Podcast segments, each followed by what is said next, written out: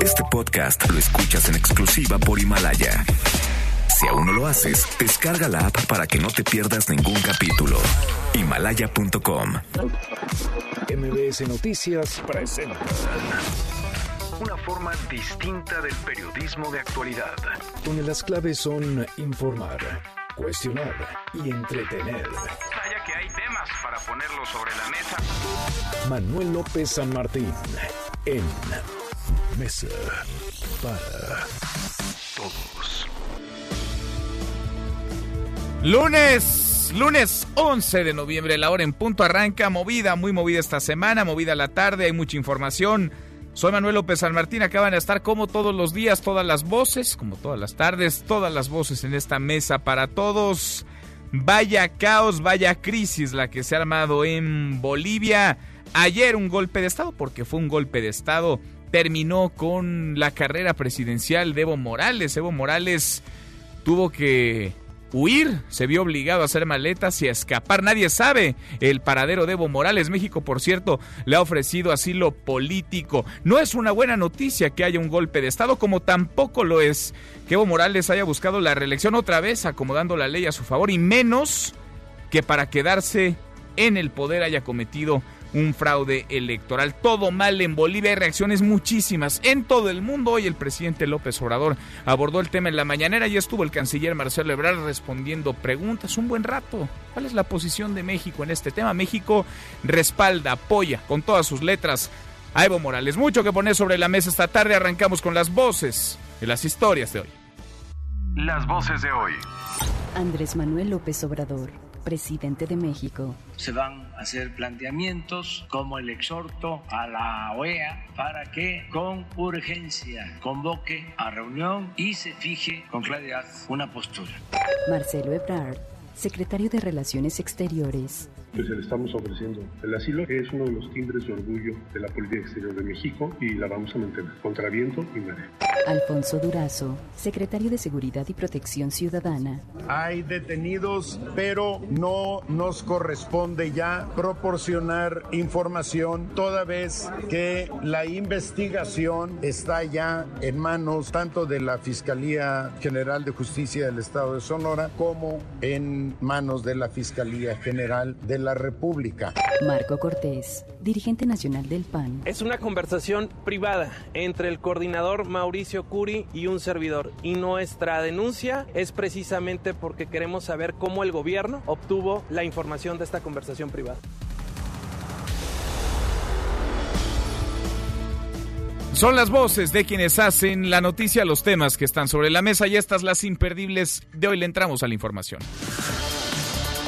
Ayer el ejército de Bolivia forzó a la renuncia de Evo Morales a la presidencia tras muy cuestionadas elecciones. Las elecciones de octubre pasado le dieron un golpe de Estado. Evo Morales huyó y no se sabe su paradero. Festejo en las calles, pero hay países como Cuba, Venezuela, México también que han denunciado este golpe de Estado. Este día en la mañanera, Marcelo Ebrard, el canciller de nuestro país, ratificó el reconocimiento a Evo Morales. Escúchelo.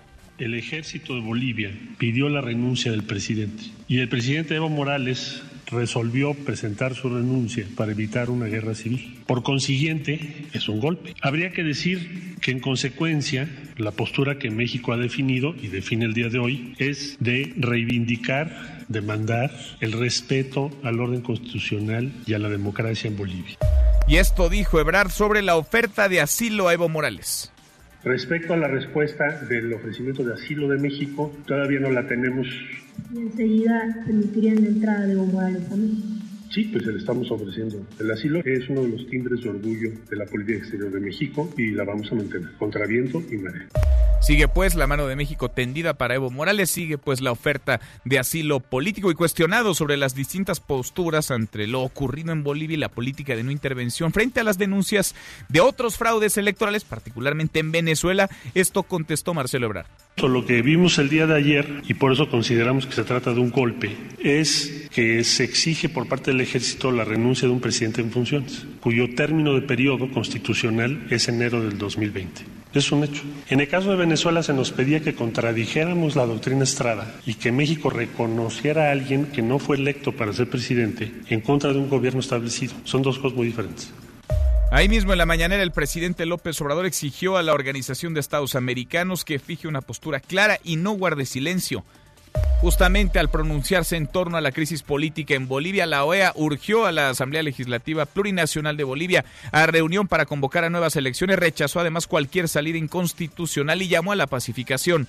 Mientras tanto, en Bolivia, la senadora opositora Janine Áñez Chávez, segunda vicepresidenta del Senado boliviano, se prepara para asumir la presidencia de manera interina y convocar elecciones.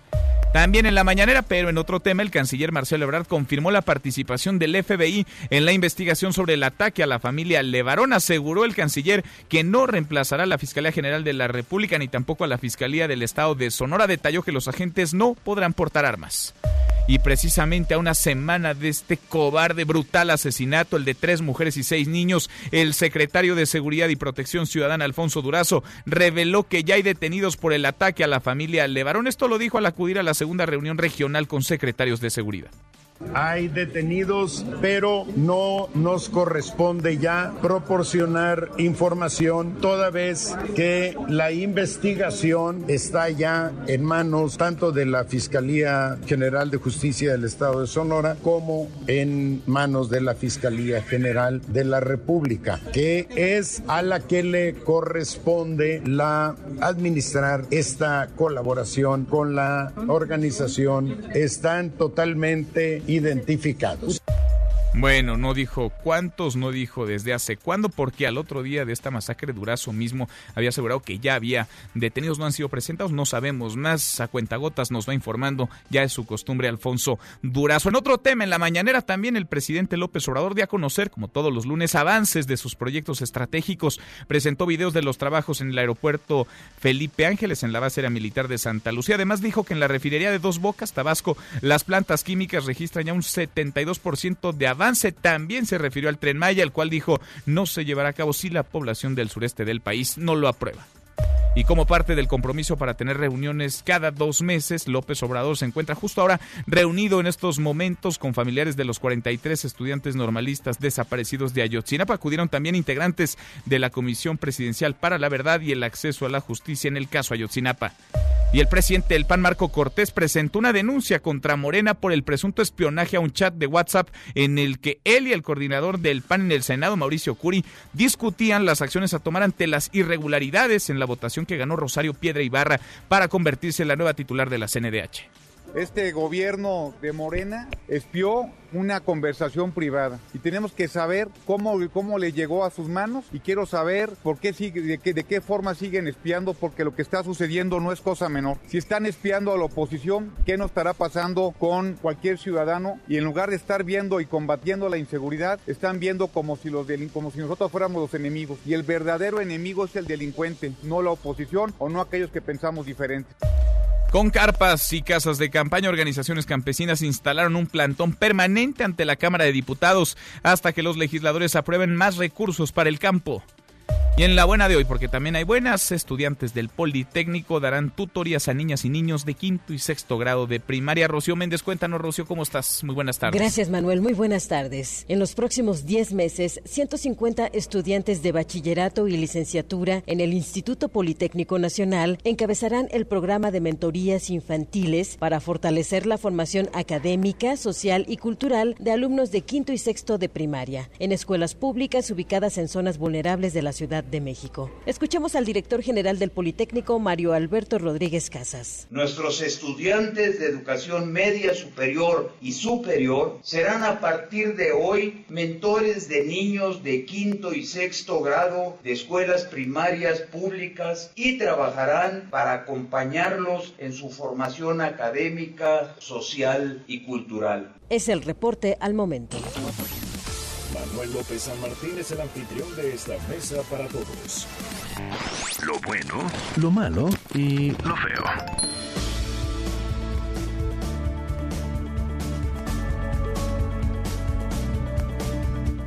Lo bueno esta tarde de lunes arranca movido. Este lunes es lunes 11 de noviembre. Se detuvo el intento ilegal, intento ilegítimo además de Evo Morales de perpetuarse en el poder. Lo malo es que fue a través de un golpe de Estado y un golpe de Estado es siempre, deberá ser injustificable y deberá ser condenable. Lo feo, Lo fue es que fue Evo Morales quien llevó la situación al límite. Él es responsable por romper el orden democrático y la vía institucional en la crisis de Bolivia, una crisis que recién comienza. Vamos a platicar del tema y a propósito del asunto, nuestra pregunta del día. ¿Cuál debe ser la postura de México ante la crisis política en Bolivia por la renuncia de Evo Morales? No intervenir, debe México condenar el golpe de Estado, debe, como lo ha puesto sobre la mesa ya el gobierno del presidente López Obrador, ofrecer asilo político Evo Morales o fungir como mediador. Opine con el hashtag Mesa para Todos, abiertas ya nuestras vías de comunicación, el WhatsApp 5524 99125, viene el teléfono en cabina 5166 1025. Pausa, vamos arrancando esta mesa, la Mesa para Todos. Infórmate también vía Twitter, arroba M. López San Martín. Llámanos, teléfono en cabina 5166-1025. Este podcast lo escuchas en exclusiva por Himalaya. Este es su archivo muerto en Mesa para Todos. Momento en el que el bulldozer destruye la primera sección del muro de Berlín. Queda destruido el símbolo de la Guerra Fría que dividió al mundo en dos bloques por más de 50 años. 9 de noviembre 1989.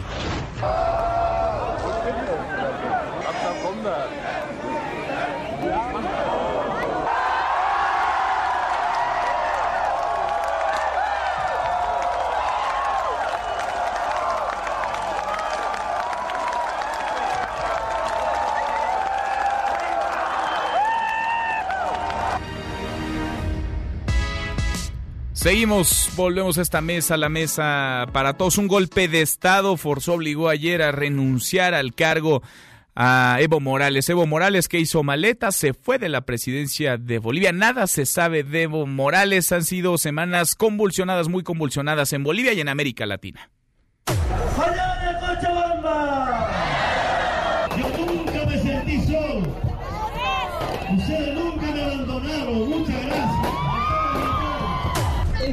Que se está consumando es un fraude.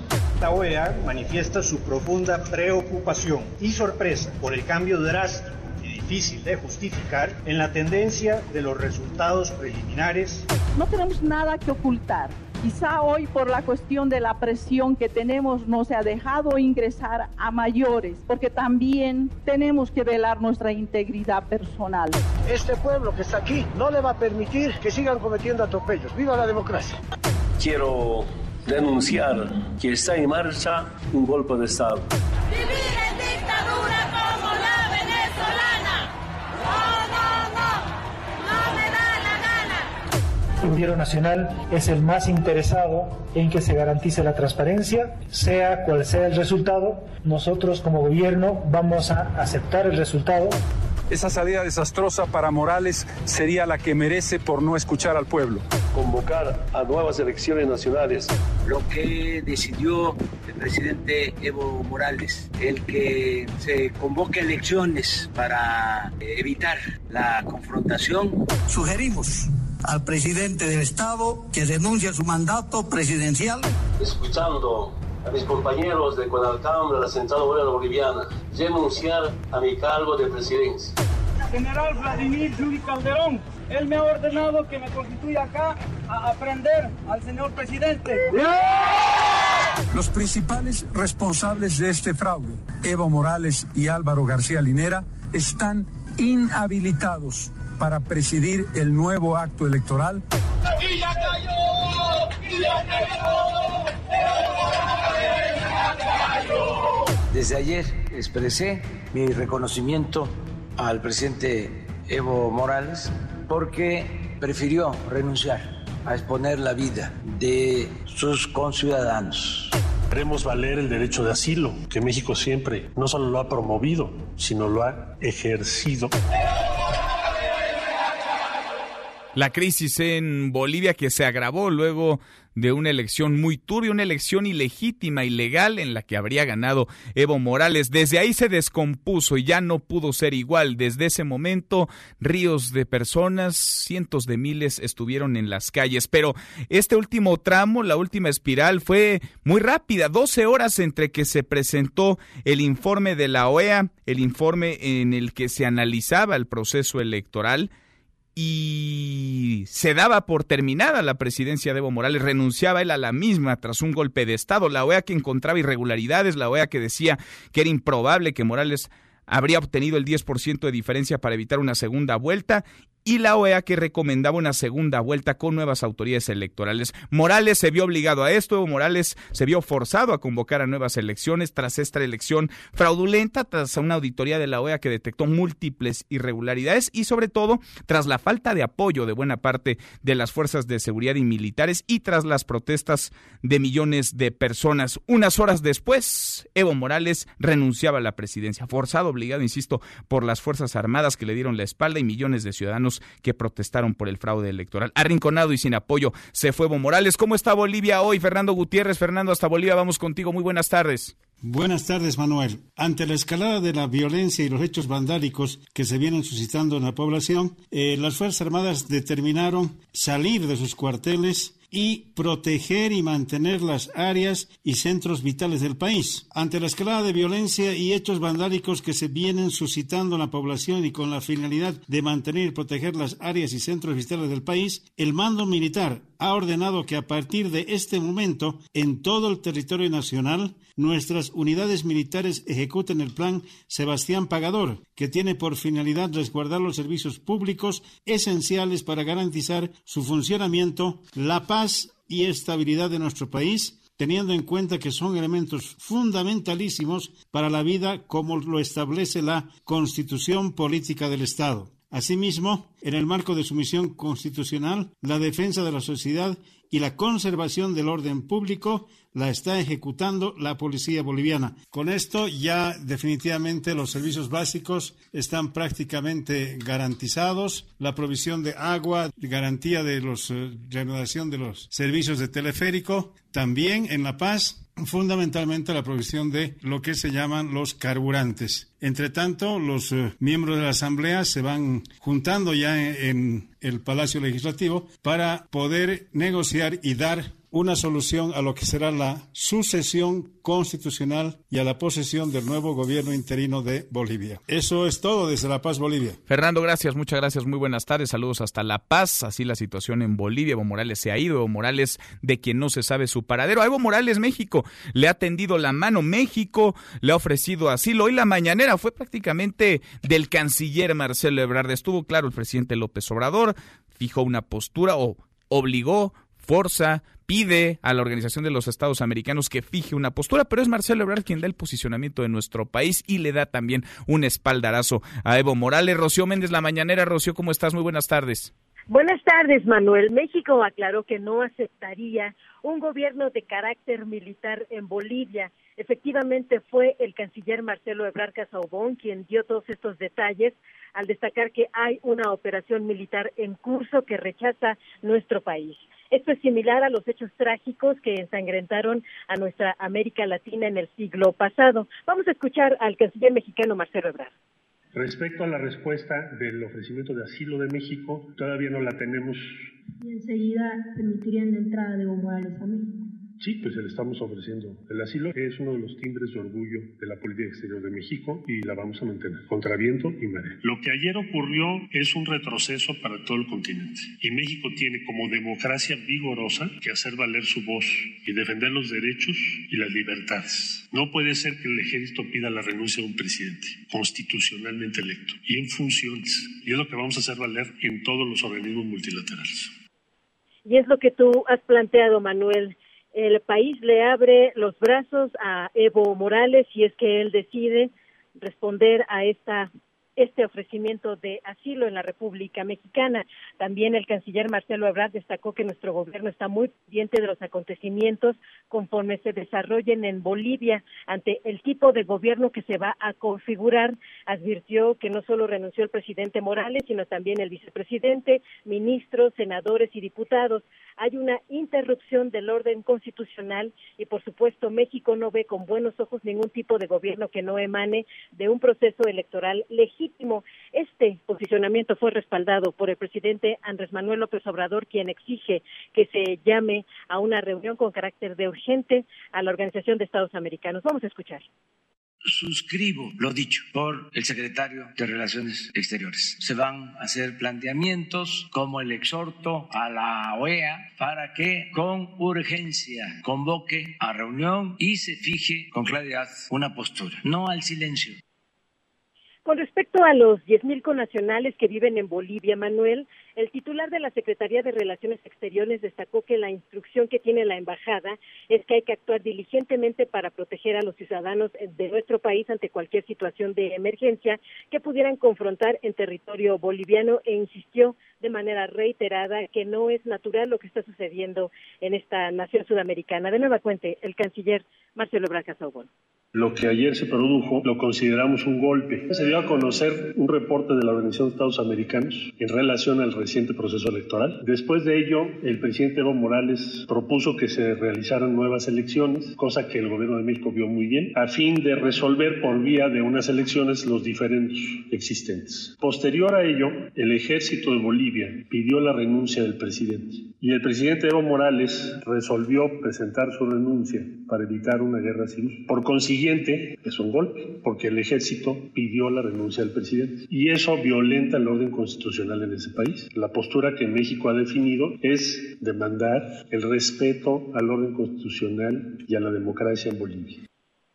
Manuel, el reporte al momento. Vaya tema este y qué situación. Gracias, Rocío. Muchas gracias. Buenas tardes. Buenas tardes. Mi compañera Rocío Méndez, unos minutitos más vamos a platicar con el subsecretario para América Latina y el Caribe de la Cancillería, con Maximiliano Reyes, sobre esta posición, la de México, que vaya que genera, despierta muchas opiniones. México que le tiende la mano, México que le ofrece asilo a Evo Morales. Para algunos Evo Morales pues ha sido un tirano, un dictador que buscó, que dobló la ley para perpetuarse en el poder. Para otros es una víctima de un golpe de Estado. Pienso yo que esto no es de blancos ni de negros, que hay matices, que hay muchos grises en medio. Por supuesto que un golpe de Estado nunca será una buena noticia, es condenable. Se dé donde se dé que los militares asuman el poder sin ninguna legitimidad para hacerlo. Vaya, debe ser desterrado de una vida democrática e institucional. Pero Evo Morales caminó hacia su reelección doblando la ley, acomodándola a su favor y para quedarse en el poder cometió una serie de irregularidades, por no llamarle fraude electoral. Ahora volvemos a este tema. Por lo pronto le damos un giro a la información, hablemos de otro asunto que está más que turbio y enredado, la elección de la próxima titular de la Comisión Nacional de los Derechos Humanos, porque de no corregirse el proceso estaríamos frente al arribo de la primera titular ilegítima desde que la comisión existe. Sucede que en la votación de la semana pasada, pues se perdieron, se robaron, escondieron, llámelo usted como quiera, dos votos. Poner al frente de la CNDH a alguien afín al gobierno puede poner en riesgo este rol fundamental de la CNDH. Mi opinión, yo prefiero más la gente que ha padecido, que ha sufrido en carne propia de violaciones de derechos humanos. Entregarles a ellos la encomienda tener una presidenta a modo, tener una presidenta carnal en la CNDH le hará mucho daño a este país. Resulta electa la ciudadana María del Rosario Piedra Ibarra.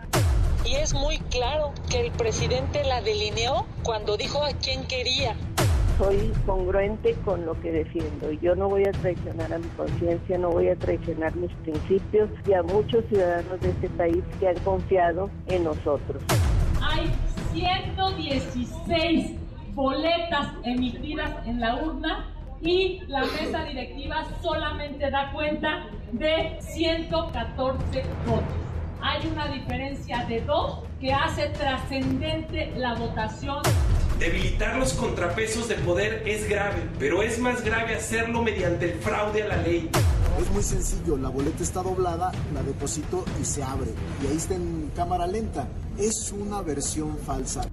Ya lo revisamos, en lo, en lo, que yo pude ver no hay, no existe eso y francamente si hubiera metido dos votos más estaríamos pensando que hubiera más votos. Iría totalmente en contra de ellos hasta donde llegue, ¿eh? si tiene que llegar a la Suprema Corte de Justicia de la Nación, que certifique la votación. Deben de darse cuenta el PAN que perdió y que perdió la buena.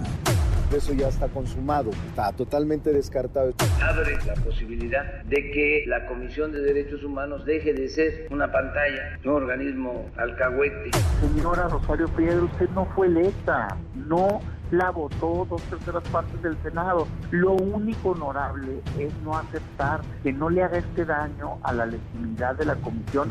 Nosotros lo que queremos saber es quién nos espía, quién es quien está siguiendo las conversaciones privadas de la oposición en México. Mario Piedra, usted no fue electa. Sucede que el pasado jueves votaron 116 senadores, pero solo se contabilizaron 114 sufragios y para alcanzar la presidencia de la CNDH la ley es clarísima. La ley dice que es necesaria una mayoría calificada, dos terceras partes, lo que se lograría en caso de participar 116 legisladores con 78 votos. Rosario Piedra Ibarra obtuvo solamente 76. No le alcanza, pues, no le alcanza ni haciendo malabares ni trucos de magia. No le alcanza Oscar Palacios. Mañana, en teoría, Rosario Piedra Ibarra estaría tomando protesta como titular de la CNDH. Cuéntanos, buenas tardes. ¿Qué tal, Manuel? Buenas tardes. Así es, pues el día de mañana se espera esta toma de protesta de María del Rosario Piedra Ibarra ante el Pleno de la Cámara Alta, esto como presidenta de la Comisión Nacional de los Derechos Humanos. Sin embargo, la senadora por el PAN, Xochitl Gálvez, pues ya avisó que su bancada simplemente no va a permitir que esto se lleve a cabo. En conferencia de prensa, la legisladora panista presentó un nuevo video para demostrar que uno de los votos que no fueron contados fue sacado por el senador Primo Doté de Morena, quien no lo consideró y lo colocó solamente a un costado de la urna. Sostuvo que durante el escrutinio de los votos se robaron dos sufragios, por lo que llamó a Morena a reconocer su error si es que cometieron alguno y no manchar al Senado de la República. Xochil Gálvez advirtió que su bancada evitará a toda costa que Rosario Piedra rinda protesta al cargo, ya que insistió lo que ocurrió el pasado jueves simplemente fue un fraude. Así lo dijo. El PAN está dispuesto a, a lo que tope. Vamos a evitar a toda costa el que Rosario tome protesta, porque es inaudito de lo que se quejaron, de los fraudes, de los robos, de la corrupción. Eso se está cometiendo en el Senado. Es delicadísimo. Y bueno, Manuel, se abre también un nuevo frente en torno a este tema y es que el día de hoy siete candidatos que participaron en el proceso para elegir al nuevo presidente de la CNDH advirtieron que presentarán un amparo contra el procedimiento que siguió el Senado para designar en el cargo a María del Rosario Piedra. En conferencia de prensa, Rosalinda Salinas Durán, Alberto Atié y Michael Chamberlain destacaron que la elección deja dudas de legalidad que deben ser subsanadas, por lo que, bueno, pidieron también reponer el proceso. A nombre de un total de siete candidatos que participaron justo en este procedimiento, Michael Chamberlain exigió que haya transparencia a fin de garantizar que la CNDH pues cuente con legitimidad indispensable, dijo, para ser efectiva. Escuchemos. Candidatos y candidatas a la CNDH exigen un proceso transparente en la designación del titular. Un proceso que no cumple con transparencia, respeto a la ley y certeza en el recuento de los votos cuestiona el nombramiento de la persona electa. Nos pronunciamos por reponer el proceso de elección de la persona titular del Organismo Nacional de Derechos Humanos. El actual proceso deja dudas de legalidad que deben ser subsanadas por el Senado, a fin de garantizar que la institución cuente con la legitimidad indispensable para ser efectiva. Y bueno, por su parte, Alberto Atí informó que están preparando ya este amparo para impugnar todo el procedimiento y retomando las palabras del presidente Andrés Manuel López Obrador, resaltó que nada, nada debe ser por la fuerza. Manuel es el reporte. buenas tardes. Estamos pendientes. Gracias, Oscar. Muy buenas tardes. Hasta luego. Por lo pronto, este proceso está manchado y esa marca va a recaer en quien se apresta ya a jurar como titular de la CNDH. Pienso yo que Rosario Piedra Ibarra tendría que ser la más interesada en llegar con toda legitimidad, sin sombra de duda, de sospecha, y debería ser la primera en pedir la reposición de este proceso. Eso pienso yo. Ella seguramente opina muy distinto. Saludo, me da gusto hacerlo en la línea telefónica al senador del PAN, Damián Cepeda. Damián, gusto saludarte. ¿Cómo está, senador? Qué gusto me da saludarte a ti y a todos los que nos están escuchando. A ver, ¿ya aparecieron los votos estos que se perdieron o que se guardaron? Sí, sí, sí. La verdad de las cosas es que ha sido, pues yo te diría que una vergüenza, una desgracia todo lo que está pasando en el Senado. Pero, como bien dices tú, tenemos manera todavía de eh, rectificar. Eh, a ver, se perdieron dos votos, se robaron dos votos a nuestro juicio, ¿no? Porque hubo 116 senadores que está documentado con video que depositan su voto en una urna transparente. Y después de un conteo, el Senado solo reconoce 114 votos, entonces se pierden estos dos votos, se los roban. Y es clave para la gente que me está escuchando que no conoce el procedimiento. Uy, Perdí al senador Damián Cepeda. Ahora retomamos con él la comunicación. Déjeme antes mostrarle la otra cara de la moneda. Saludo en la línea telefónica al senador Eduardo Ramírez, senador por Morena. Gracias, Eduardo. ¿Cómo está, senador? Manuel, muchas gracias por el espacio y aquí, como siempre, atento para poder dar a conocer nuestros trabajos al interior del Senado de la República. A ver, ustedes dicen que no hay votos perdidos ni extraviados, que no hay votos robados tampoco, que son 114 los votos que se emitieron, que se depositaron en la urna esta el jueves pasado y no 116, como afirma el PAN. Son 114 votos los que están emitidos, es decir, se cuenta el voto a partir de que está rayado o sufragado. Cuando las, las hay papeletas en blanco o, un documento en blanco o un sobre, pues esos no tienen contabilidad. No. Y de esos estuvieron dos. Pero de esos no se cuentan como abstención, porque lo hemos conversado en otros momentos y en otros procesos y se cuentan como abstención en tanto hay un senador que los depositó en esa urna y además es un senador que estaba presente, porque sí había 116 senadores eh, que depositaron un, un voto, una papeleta, un sobre, un algo en esa urna. Regularmente se tocan, se toman en cuenta tanto los que son eh, en, una cédula, la cédula trae eh, regularmente son tres recuadros con las propuestas que van y se tacha por alguno o en su defecto se anula por completo la, la, cédula. Eso es un voto nulo. Es un voto nulo, pero, pero implica que había un senador presente, ¿no? Porque tengo aquí yo el artículo 102 en su apartado B de la Constitución, sí, en donde se habla de las formas, digamos, para elegir al presidente, al titular de la CNDH o la titular de la CNDH, así como al Consejo Consultivo de la misma, y dice, y cito textual, serán elegidos por el voto de las dos terceras partes de los miembros presentes en la Cámara de Senadores. Hasta donde yo revisé eh, las asistencias de ese día presentes, había 118 senadores en la sesión. Correcto. y solamente hay 114 votos que ustedes estarían contabilizando, senador. Es correcta la información, son 118 los presentes, son 114 los sufragios, las cédulas votadas y dos boletas, una en particular, una hoja en blanco. Entonces, no se cuentan, no se contabilizaron. La mesa directiva tiene presencia todos los partidos políticos, Acción Nacional, el PRI, el PRD, todos los partidos tienen una presencia fuerte en la mesa y validaron la elección. pero pero si la Constitución habla de senadores presentes y son 118, pues como que algo ahí no está cuadrando, ¿no? El, eh, las dos terceras partes de 118 son 79 votos y, y Rosario Ibarra de Piedra, perdón, Rosario Piedra Ibarra obtuvo 100 eh, perdón, 76 votos.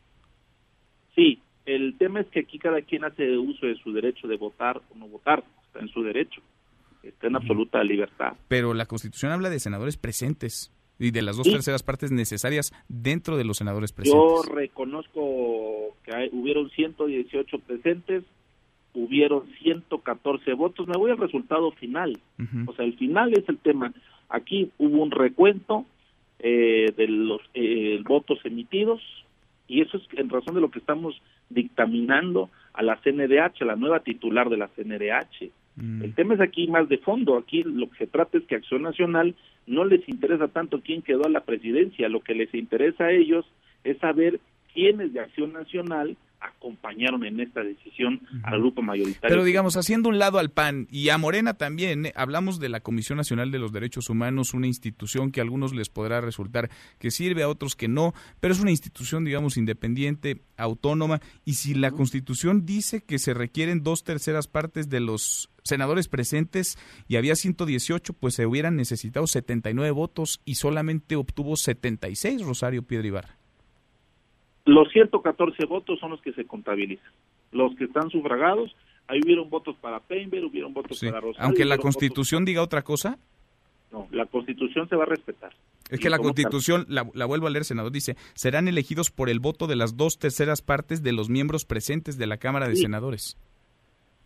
Estuvieron, ¿quiénes están presentes? 118. Sí. ¿Cuántos votaron de esos presentes? 114 no hay que, el tema es el cuánto sufragaron. No, es que, o sea, entiendo que el tema ahora con esta votación es cuánto sufragaron, pero lo que dice la Constitución es sobre los senadores presentes.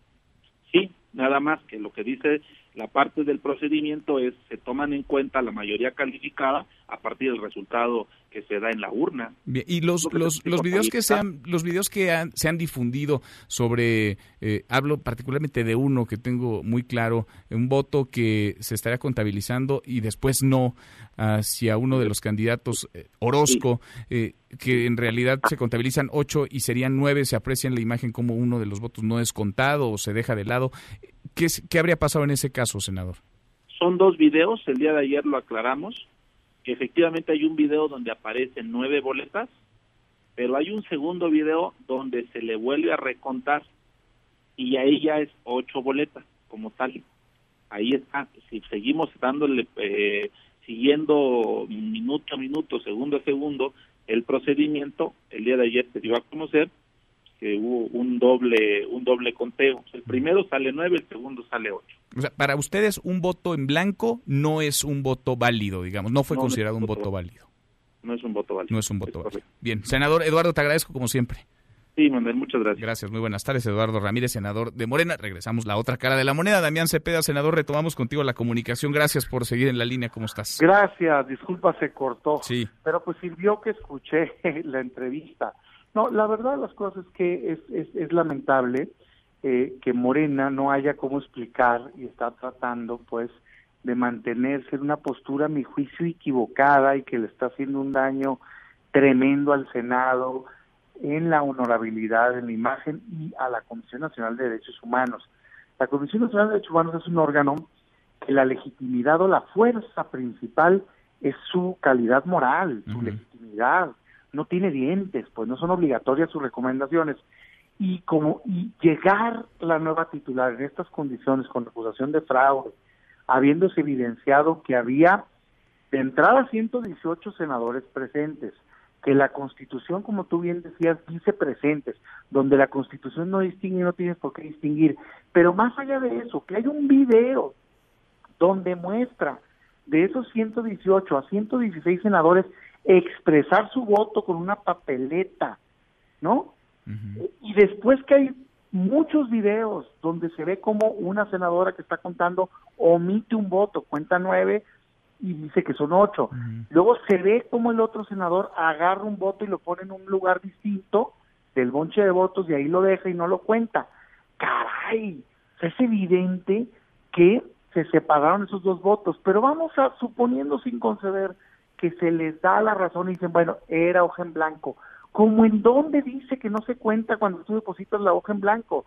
Si la cédula es una hoja, no es una no es una boleta electoral. A ver, yo platico aquí con senadores que me dicen, yo he votado en hoja en blanco. Y es abstención. Y es abstención. De hecho, la cédula que nos dan es una hoja en blanco con nombres. Y cuando te quieres abstener, ¿qué haces? La dejas sin marcar. ah, bueno, y en todo caso, vamos a suponer que se equivocaron los senadores. ¿A quién le dijeron? Porque nunca le comunicaron a los compañeros integrantes de la mesa, ah, miren, aquí está una hoja en blanco, pleno, les informamos, no va a ser contabilizado. No, lo omitieron. La verdad es que hay un fraude, pero aun cuando fuera, vamos a suponer que Moreno está convencido que es un error. Bueno, pues si ya te diste cuenta del error, lo correcto es rectificar. Entonces yo mi llamado o mi mensaje son dos. La primera, a los integrantes del grupo parlamentario de Morena, mis compañeros senadores y senadoras, no se manchen las manos con este fraude. Yo estoy seguro que no lo hicieron todos. Seguramente alguien lo pensó y lo ejecutaron, en fin. Pero mañana, si ellos avalan la toma de protesta, ya sabiendo que sí hubo 106 votos, ya se convierten en parte del fraude.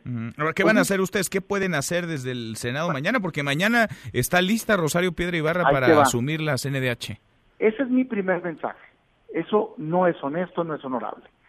Segundo, mi segundo mensaje es a Rosario Piedra Ibarra. Y mi mensaje es, señor, usted no fue electa por el Senado titular de la Comisión Nacional de Derechos Humanos. No logró las dos terceras partes. Y yo entiendo que en un primer momento pueda decir, bueno, no es grilla de quien no quiso que estuviera ahí, porque hay muchos motivos por el cual no es el perfil adecuado. Pero esto ya no se trata de esto.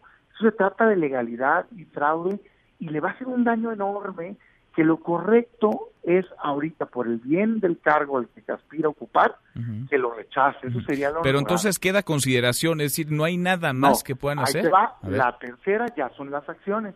Y si te adelanto, vamos a toda costa buscar por la vía de la resistencia civil pacífica el evitar que se tome protesta. O sea, mañana que se van a subir a la tribuna. No queremos adelantar, pues porque... Pero algo van a hacer mañana. Nos van a evitar, pero sí vamos a manifestar muy claramente nuestro rechazo. Y segundo, en, si lo hacen, nos vamos por la vía jurídica y vamos a impugnar en la Corte. Y ojalá y la Corte no se lave las manos y que no nos salga con un tecnicismo, porque resulta ser que no hay un no hay un recurso, digamos, textual en la ley contra esto y que le entre al fondo del asunto, porque es bien delicado que se haga fraude en el Senado y o es bien delicado que, vamos a suponer, como dicen ellos, que con una confusión es que pensé que esto no se contaba, ya con eso se aproveche y se imponga a alguien en la Comisión Nacional de Derechos Humanos que no logró los votos. Pues vamos, a ver. estar con firmeza. Vamos a ver mañana entonces una sesión muy movida en el Senado y lo que sigue, lo que falta. Damián, seguimos platicando. Gracias, senador. Ahora, hoy ya nomás termino con esto. Este ya es un tema de honestidad, ¿eh? O sea, o eres honesto o no eres honesto. No es honesto imponer a alguien vía fraude o vía una ilegalidad. Muchas gracias. Lo veremos. Gracias, muchas gracias. Buenas tardes. Es el senador del PAN, Damián Cepeda, que nos adelanta mañana. Se van a manifestar, tomarán la tribuna, quién sabe, pero algo harán para tratar de impedir que Rosario Piedra Ibarra asuma la titularidad de la Comisión Nacional de los Derechos Humanos. Cruzamos la media ya, la hora con 41, pausa y volvemos con un resumen de lo más importante del día. Esta mesa, la mesa para todos. No te levantes. Podrías perder tu lugar en la mesa para todos. Con Manuel López San Martín. Regresamos. Este podcast lo escuchas en exclusiva por Himalaya. Choca autobús contra camiones. Un muerto y 26 lesionados. El percance ocurrió sobre la carretera Tepatitlán-Zapotlanejo. La red de carreteras del occidente informó sobre el cierre a la circulación.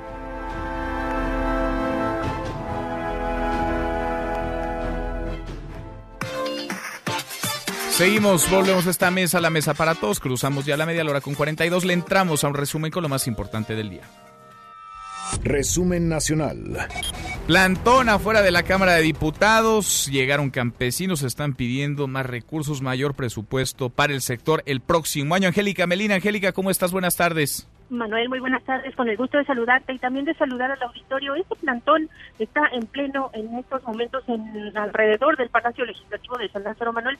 Casi todas, casi todas las entradas de esta Cámara de Diputados están cerradas, están bloqueadas eh, por los campesinos. Se han colocado mantas, eh, casitas de campaña, cartones eh, y bueno, pues demás utensilios para quedarse aquí alrededor de San Lázaro durante toda la semana. La Cámara amaneció así, casi bloqueada prácticamente en su totalidad. Aún se puede ingresar para el caso de los diputados, los trabajadores y los visitantes por un par de entradas de este recinto parlamentario. Lo que ya no se puede es accesar en vehículo, en automóvil, pero todavía hay paso peatonal por un par de las entradas de este recinto parlamentario. Los eh, manifestantes, bueno, pues lo que piden es el presupuesto para el año 2020, estén considerados en este reparto del recurso que el Ejecutivo Federal utilizará para el año entrante y bueno, pues por eso vinieron a manifestarse durante toda esta semana, mantendrán este plantón aquí a las afueras de San Lázaro. Hay que decir que se están eh, manifestando de manera pacífica los eh, distintos contingentes que se han presentado alrededor de la Cámara. La diputada presidenta de la mesa directiva, Laura Rojas,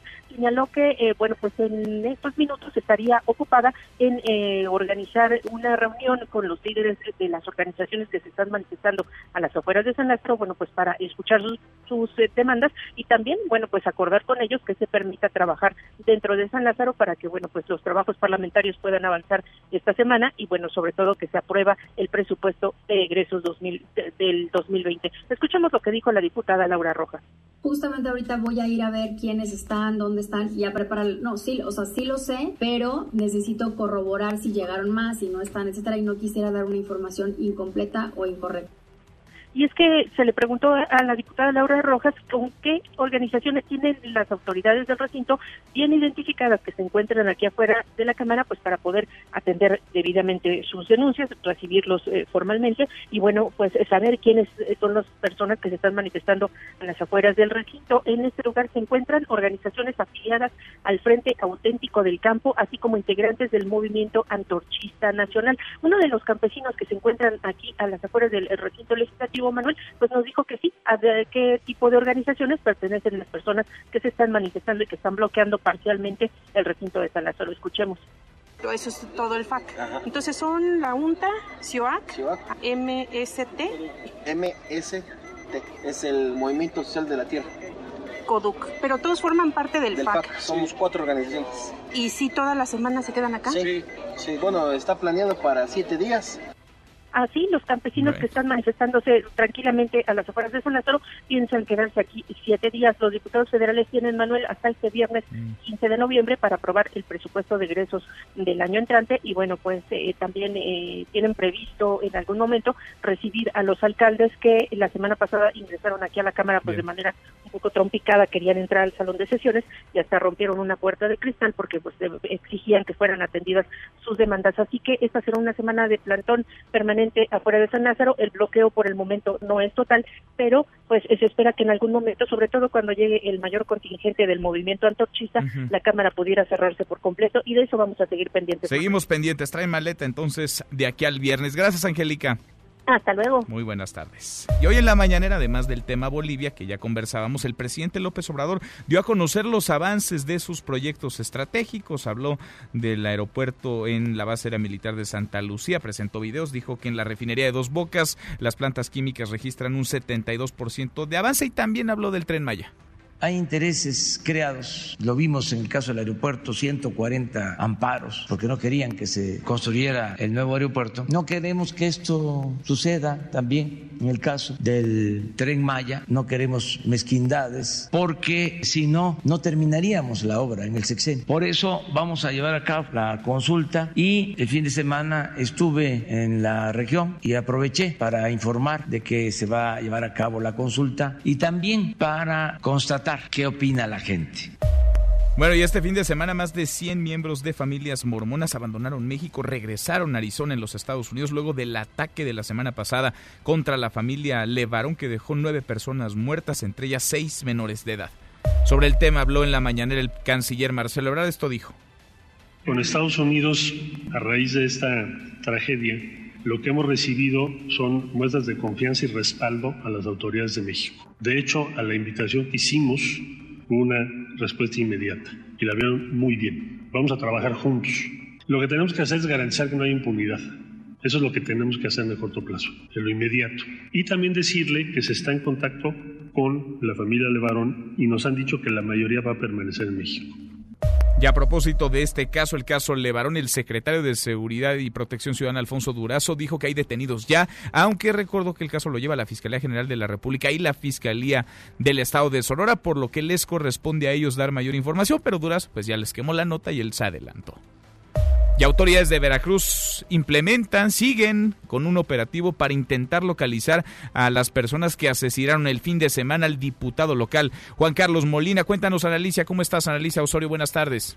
Buenas tardes, Manuel. Te comento que el diputado local priista Juan Carlos Molina Palacios fue asesinado este fin de semana por un grupo de hombres armados cuando se encontraba en camino hacia su rancho en el municipio de Medellín de Bravo, en la zona centro de Veracruz. Molina Palacios, como representante de la Confederación Nacional Campesina, había denunciado robo de ganado y las bandas criminales dedicadas a este delito. El gobernador de la entidad veracruzana, Cuitlagua García Jiménez, lamentó los hechos y aseguró que la Fiscalía General del Estado agotará todas las líneas de investigación para dar con los responsables. Sin embargo, solicitamos a las instancias de la Fiscalía que no dejen ninguna línea de investigación fuera. Además de diputado, era también renombrado ganadero del Estado y con otras actividades económicas y sociales relacionadas con la problemática de la región. Por su parte, el Partido Revolucionario Institucional también condenó los hechos y aseguró que el Estado debe garantizar la seguridad y que no exista impunidad.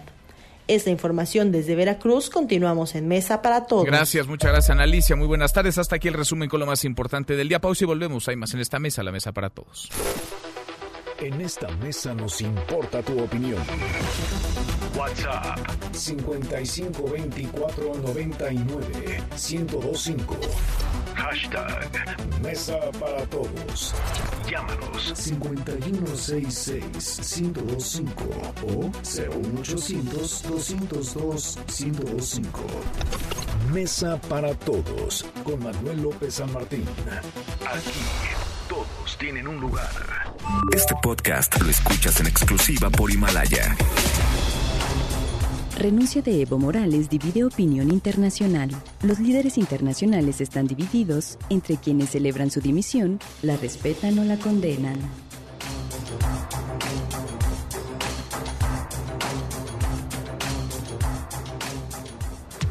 Los numeritos del día.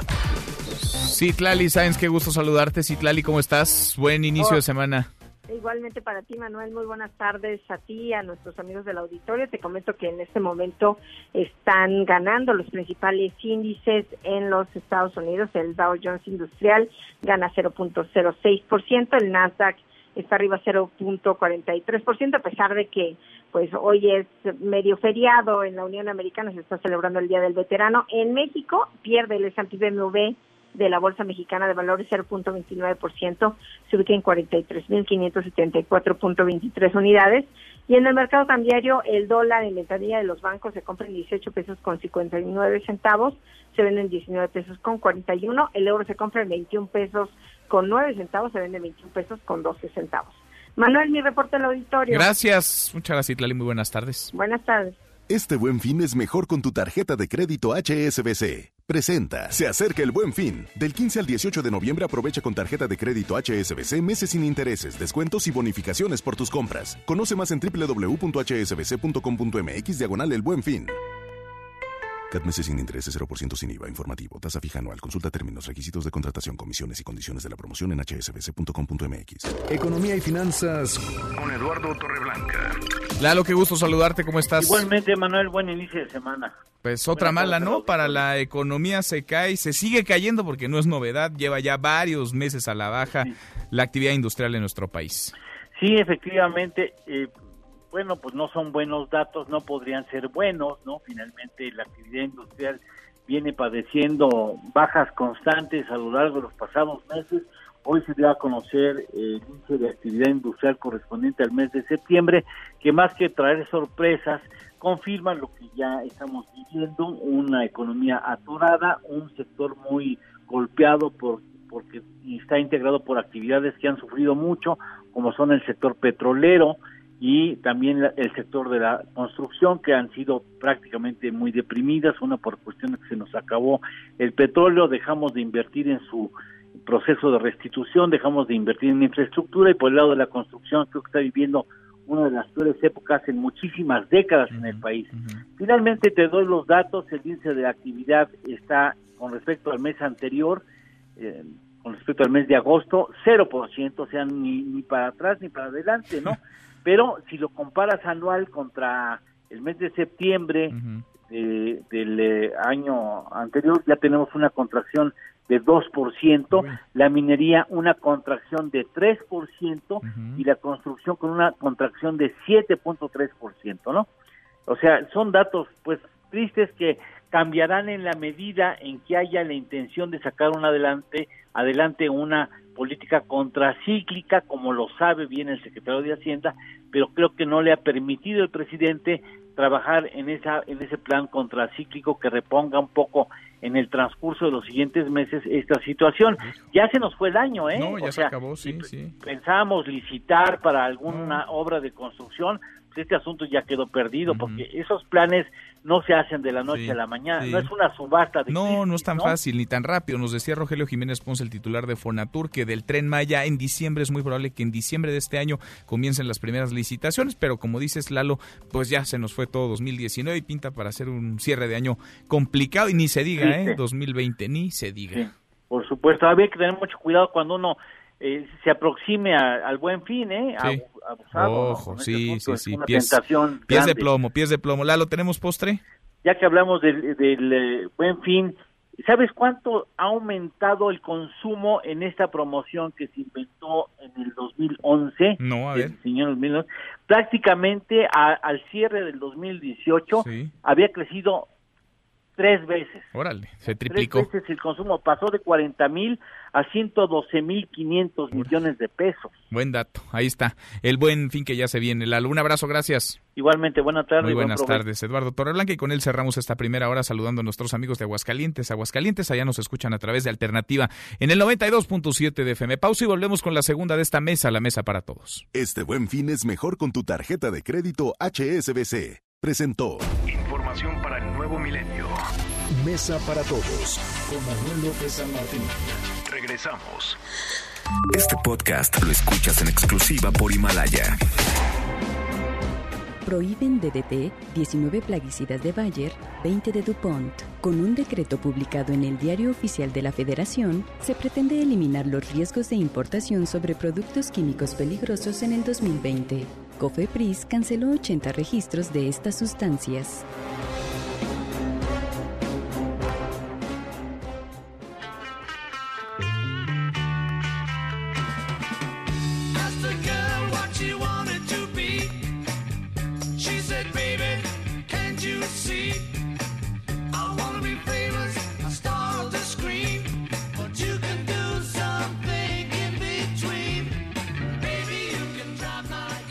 Arrancamos esta segunda hora, gracias que nos acompaña. Soy Manuel López San Martín, es un lunes intenso, movido lunes 11 de noviembre.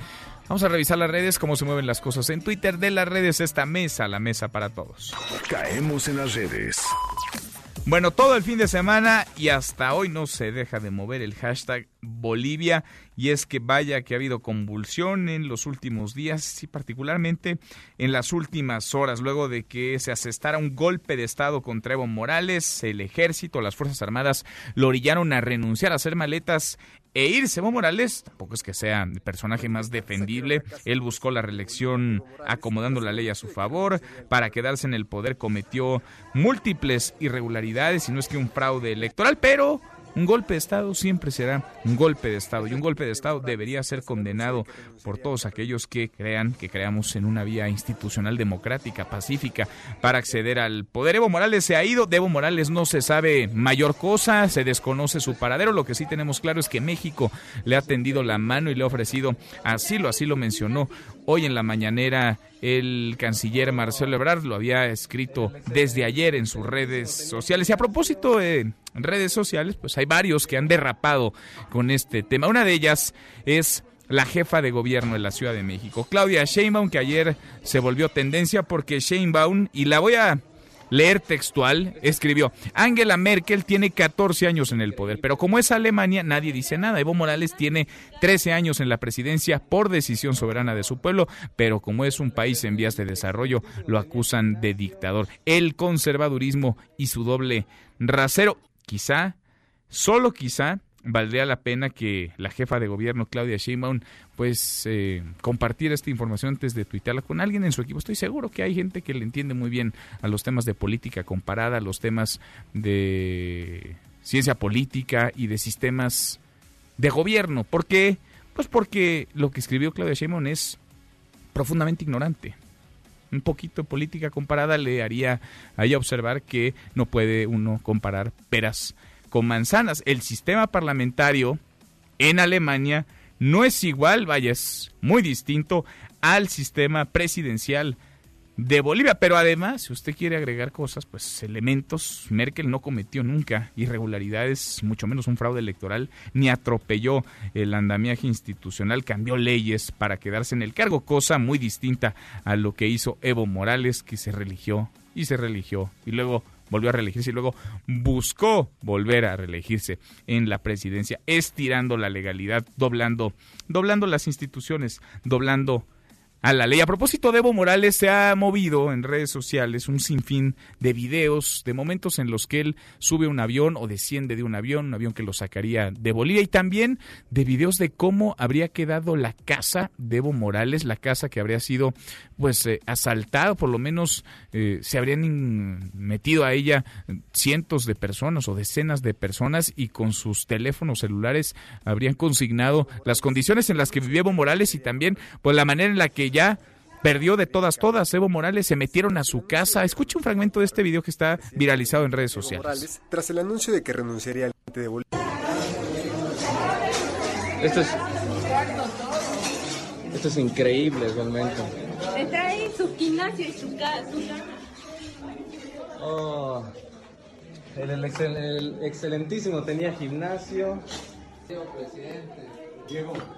Bueno, gimnasio. En realidad tenía una caminadora ahí y algún otro aparato, pero bueno, se metió la gente. Se metió a la casa, al domicilio de Evo Morales. Insisto, Debo Morales nada se sabe, solo a través de sus redes sociales, pero pues su paradero hasta ahora es desconocido. Insisto, varios sobre el tema se han ido retratando, varios han derrapado, hashtag Fox y hashtag autista. Y es que en su cuenta de Twitter el expresidente Vicente Fox llamó autista al presidente López Obrador en alusión a un video donde el presidente pide a las organizaciones internacionales no guardar silencio en el caso de Bolivia. De Vicente Fox quizá lo más sano para todos sería dejar de hacerle caso ya. Y por último, el hashtag sub-17 México, la selección mexicana sub-17 avanzó y va ganando, va caminando bien en la Copa del Mundo de Brasil sub-17, avanzó ya a semifinales, se va a enfrentar el jueves a Holanda. De eso y más platicamos con Nicolás Romay. Deportes con Nicolás Romay. Querido Nico, qué gusto saludarte, ¿cómo estás? Muy bien, Manuel, me da mucho gusto saludarte. Efectivamente, México ya está en semifinales de la Copa del Mundo de la categoría sub-17, enfrentará a Holanda, no será nada fácil, pero la realidad es que después de una fase de grupos complicada para la sub-17, pues no nos imaginábamos que primero echaríamos a Japón, luego a Corea y ahora ya estamos en semifinales. La verdad es que da gusto por este equipo del Chima Ruiz y también por recordar que las grandes alegrías que hemos tenido con selección, pues siempre han sido en selecciones inferiores sub-17 o sub-23 en la medalla olímpica, siempre ha sido en categorías inferiores, ¿no? eh, encontrar la varita mágica o encontrar la manera de que estos futbolistas sub-17, sub-20 puedan llegar a la selección absoluta con el mismo nivel, no solamente le pasa a México, ¿eh? pasa en todo el mundo. Es muy complicado el que de estos 23 futbolistas sub-17 que lo están haciendo muy bien, 23 tengan éxito, es muy complicado. Muy complicado, pero buenas noticias. Bien, Nico. Oye, por cierto, ya se acabó, ¿no? Prácticamente, ¿qué nos queda? ¿Una jornada en la Liga Una jornada. A ver, mira, Manuel, te voy a decir los equipos que están eliminados. A ver. Veracruz eliminado. Sí. Puebla eliminado. Toluca, Juárez, Atlético San Luis eliminado. Cruz Azul eliminado y Atlas eliminado. Después, con posibilidades. A ver Chivas. Chivas todavía. ¿sí? Chivas, Pachuca, Pumas, Tijuana y Monterrey. Entre esos equipos que mencioné está un boleto. Uno para todos esos sí, equipos. Para uno, todos dos, tres, cuatro, cinco equipos. Cinco equipos. Lleva mano Monterrey porque Monterrey ganando está dentro. Depende de sí mismo. Sí, si Monterrey le gana al Atlas está dentro. Y después ya están. A ver, pero ¿qué necesitan las Chivas que, que pierdan todos y ellos ganar? Pues lo dijiste medio raro, pero sí. ¿Por qué medio raro, Nico? Pues necesita que todos pierdan y ellos puedan ganar, ¿no? Te voy a explicar. A ver.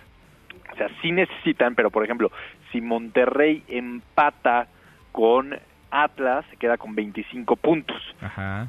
Chivas tiene 22 puntos. Entonces, ganando Chivas, llega a 25 puntos, pero tendría que golear a, la, Veracruz ah. para la diferencia de goles, porque la diferencia de goles de Monterrey es de más 2 y la diferencia de goles de Chivas es de menos 2. No, pues entonces tendría que golear.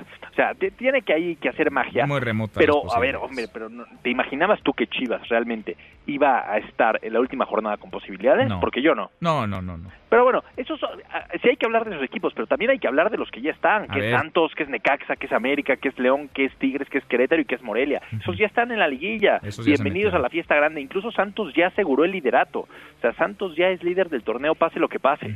América descansa, ¿verdad? En la última América jornada. descansa, entonces seguramente lo rebasarán. Yo creo que León lo puede llegar a rebasar, incluso Tigres lo puede llegar a rebasar. Ujú. ¿no? Se va a poner sabroso, se va a poner interesante la Liga MX eh, en esta última jornada, pero Manuel, eso va a ser hasta dentro de 15 días porque es fecha FIFA. Uf. Sí, descansamos. Se atraviesa descansamos. fecha FIFA. ¿Y contra quién va a jugar México, Nico? Contra Panamá y Bermudas, es los partidos de vuelta que, que se jugaron de esta Liga de Naciones de CONCACAF. Esa que te gusta tanto. Pues a todos, ¿no? Siempre que juegue la selección mexicana de fútbol hay que estar ahí, ¿no? Aunque sea contra Bermuda. Contra los que nos pongan. Hay que jugar y hay que ganar. Muy bien. Me gusta y, tu optimismo. y hay que ponerle Me ánimo, gusta, Manuel, caray. Oye, hoy hay NFL. Ajá. Los 49 de San Francisco contra Seattle. San Francisco que lleva marca perfecta. La verdad es que van de maravilla los 49 de, de San Francisco hoy contra Seattle. Y así se cierra la, la semana ya 10 de la NFL, donde tuvimos buenos partidos. ¿eh? Muy buenos. Buenos resultados. Eh, los vaqueros de Dallas que perdieron contra Minnesota 28 a 24. Eh, Pittsburgh que ganó 17 a 12 a Los Ángeles.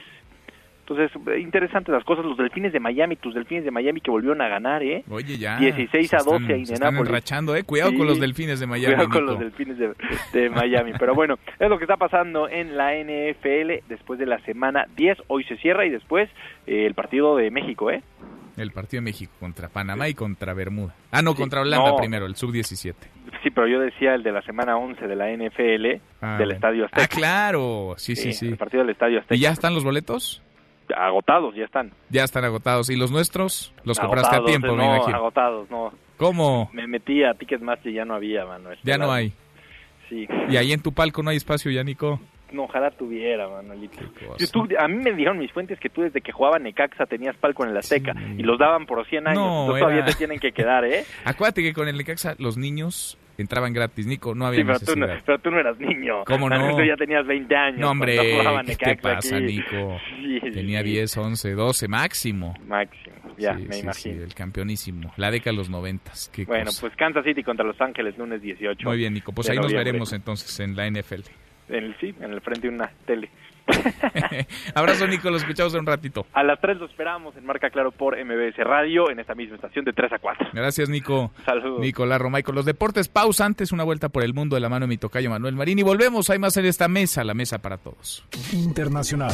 El Partido Socialista de España consiguió 120 escaños en la elección de este fin de semana. Sin embargo, tendrá que hacer alianzas para mantenerse al frente del poder. En tanto, el partido de extrema derecha, Vox, consiguió 52 escaños y se convirtió en la tercera fuerza política, lo cual ya encendió los focos rojos en Europa ante el posible ascenso de grupos radicales en medio del descontento social. Es la voz de Albert Rivera, quien renunció a la dirigencia del Partido Ciudadanos tras perder 43 escaños. Precisamente por responsabilidad debo dimitir de ese cargo. Les decía anoche y lo repito hoy. Miren, cuando hay éxitos en un proyecto colectivo, los líderes tenemos que saber que los éxitos son de todos. Pero los líderes también saben y sabemos que los malos resultados son del líder.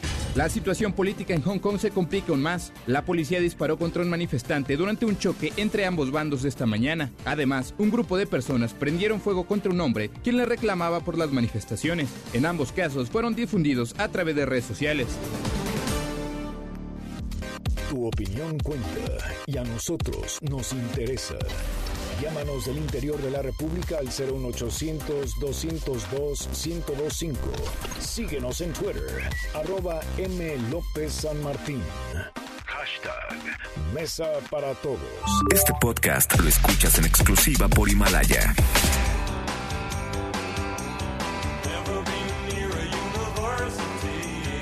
El 11 de noviembre de 1953 nace Andy Partridge en Tarfa, Malta. Cantante, guitarrista y compositor, fue uno de los fundadores del grupo de la New Wave británica XTC.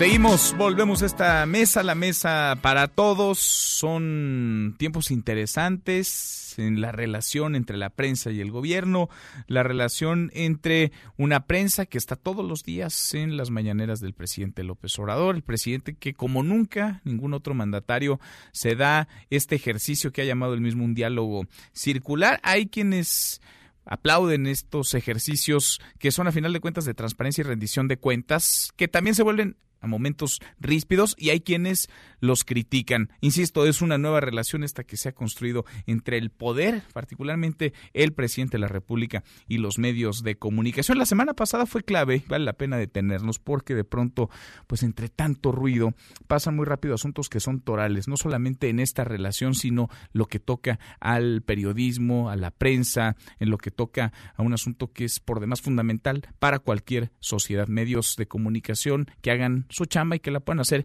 en las mejores condiciones posibles. Yo le agradezco mucho a Jesús Cantó, el titular de la Unidad de Información de la Coordinación General de Comunicación Social de la Presidencia de la República, que platique con nosotros esta tarde. Jesús, qué gusto saludarte. ¿Cómo estás? Buenas tardes. Eh, muy buenas tardes, Manuel. El gusto es mío y muy buenas tardes a toda tu audiencia. Pues son varios temas que están ahí. Eh, podríamos hablar, por supuesto, de la violencia contra los periodistas, de la asignación de las formas en la publicidad oficial, pero quisiera empezar, si te parece, por algo que hemos conversado ya en otras ocasiones y pasa pues por esta profesionalización de los periodistas y un fondo para el periodismo e investigación que sería coordinado por la UNESCO, pero también por brindarles condiciones déjame llamarlo así, dignas, ¿no? A los periodistas de seguridad social.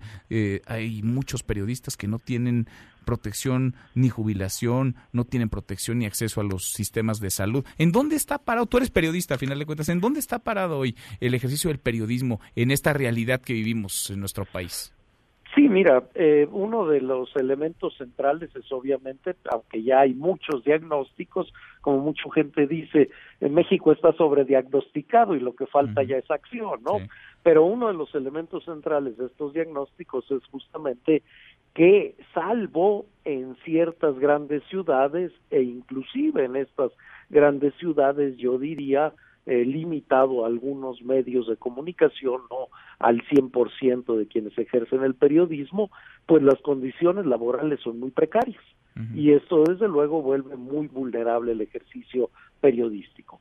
Esto nos ha llevado a que una de las rutas que estamos explorando de inmediato para tratar de mejorar justamente estas condiciones, como bien lo señalabas en la introducción, es trabajar con el IMSS, con el Instituto Mexicano del Seguro Social, para tener una propuesta que permita brindar seguridad social, lo cual implicaría acceso a salud y desde luego la posibilidad también de acceder a una pensión para todos los periodistas, eh, ya sea eh, sobre todo para aquellos que no están prestando su servicio específicamente a una empresa, ¿no? Sino que están trabajando como freelancers o que a veces lo hacen para varios medios a la vez, que es una forma también de tratar de obtener eh, mayores ingresos. Ahora, esto sería, esto sería en relación con los medios o directamente con el periodista. Eh, bueno, se va a abrir la posibilidad al periodista fundamentalmente. Eventualmente también estamos trabajando con el Seguro Social, ver cómo se hace para que, pues para que haya eh, alguna posibilidad también con, con los medios, pero aquí tenemos que ser muy, muy cuidadosos, ¿no? Para no colocar tampoco condiciones totalmente diferentes a las que existen para todo el resto de las empresas, ¿no? Consideradas que son empresas periodísticas, pero estamos analizando absolutamente todas las aristas para evitar que haya eh, pues eh, vamos a ponerlo así, incentivos perversos también en algún momento. Eso es un aspecto que hay que controlar muy bien, ¿no? Ahora, me llamó la atención este fondo para periodismo de investigación, porque uno pensaría, bueno, pues normalmente el periodismo de investigación, pues a quien investiga es al gobierno, a los gobiernos, a los actores políticos, a las autoridades. ¿Qué tanto incentivar un fondo para el periodismo de investigación? Pues podría ser, sí, un tema de rendición de cuentas y de profesionalizar, pero también un balazo en el pie para el gobierno que no quiera ser indagado, que no quiera ser investigado.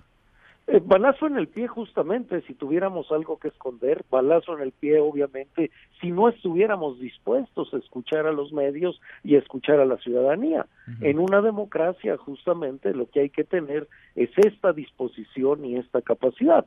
No quiere decir que todo lo que se difunda en los medios necesariamente es una realidad, ¿no? Sabemos que en muchas de las ocasiones eh, falta eh, una, o sea, le faltan piezas al rompecabezas y por lo tanto hay aspectos que hay que considerar. pero lo que no puede dejar de hacer ninguna autoridad es escuchar esto que se está difundiendo. Y lo que no puede dejar de hacer una autoridad es considerar que los medios pues déjame utilizar el término, no son su contraloría más, eh, más efectiva y eventualmente más económica.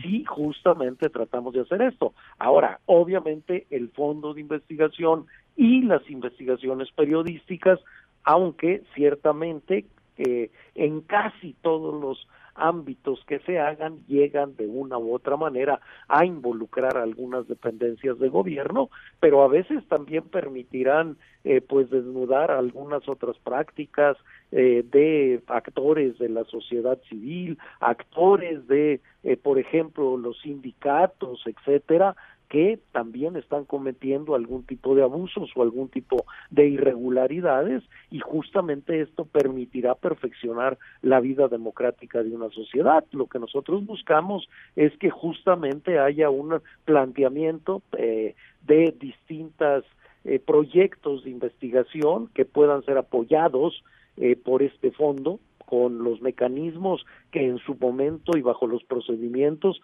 que en su momento definirá la UNESCO. La UNESCO ya está trabajando en esto y esperamos que muy pronto, de hecho, eh, la, la intención es poderlo hacer eh, para, para antes de que termine el año poder anunciar con mayor detalle cómo a cómo se estaría trabajando en esto, pero que permita pues ahora sí que todo aquello que es público, recordemos y esto es fundamental, todo lo gubernamental es público, pero no todo lo público es gubernamental.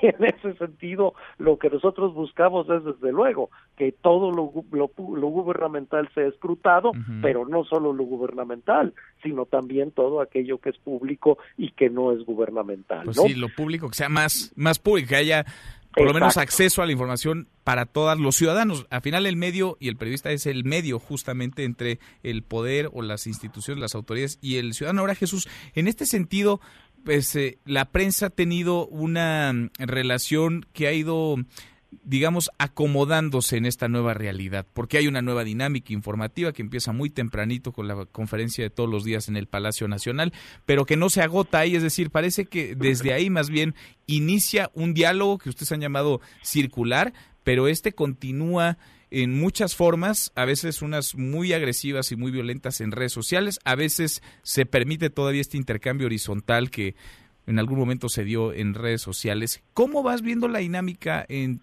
esta nueva relación entre la prensa, aunque no me gusta hablar así como la prensa como un solo ente, porque creo que hay una diversidad ahí eh, enorme de opiniones y muy rica también, y el Poder Ejecutivo, el presidente? Sí, totalmente. Yo creo que tenemos que reconocer de partida esta heterogeneidad que existe, ¿no? Que tú muy bien, muy bien señalas, ¿no? Yo creo que todavía nos falta mucho por avanzar y esto tiene que ver con algo eh, que me parece a mí central y es el desarrollo de, de dos aspectos. Por una parte, primero, justo a lo que tú apuntabas hace rato, que cada día lo público sea más público y en este sentido que cada día no solo, no basta únicamente una conferencia matutina donde el presidente está dispuesto a responder todas las inquietudes y a justificar muchas de las decisiones y acciones o todas las decisiones y acciones sobre las que se le pregunta, sino también tenemos que acompañar como comunicación gubernamental de documentos, de datos duros, de todas las diferentes eh, dependencias que están, de apertura total al escrutinio público en todo aquello que no sea, que no implique algún riesgo para la seguridad nacional, en fin, eh, cuestiones de revelación de datos confidenciales, etcétera, lo que está claramente señalado. Es decir, que cada día el principio de máxima publicidad que debe regir sea más realidad.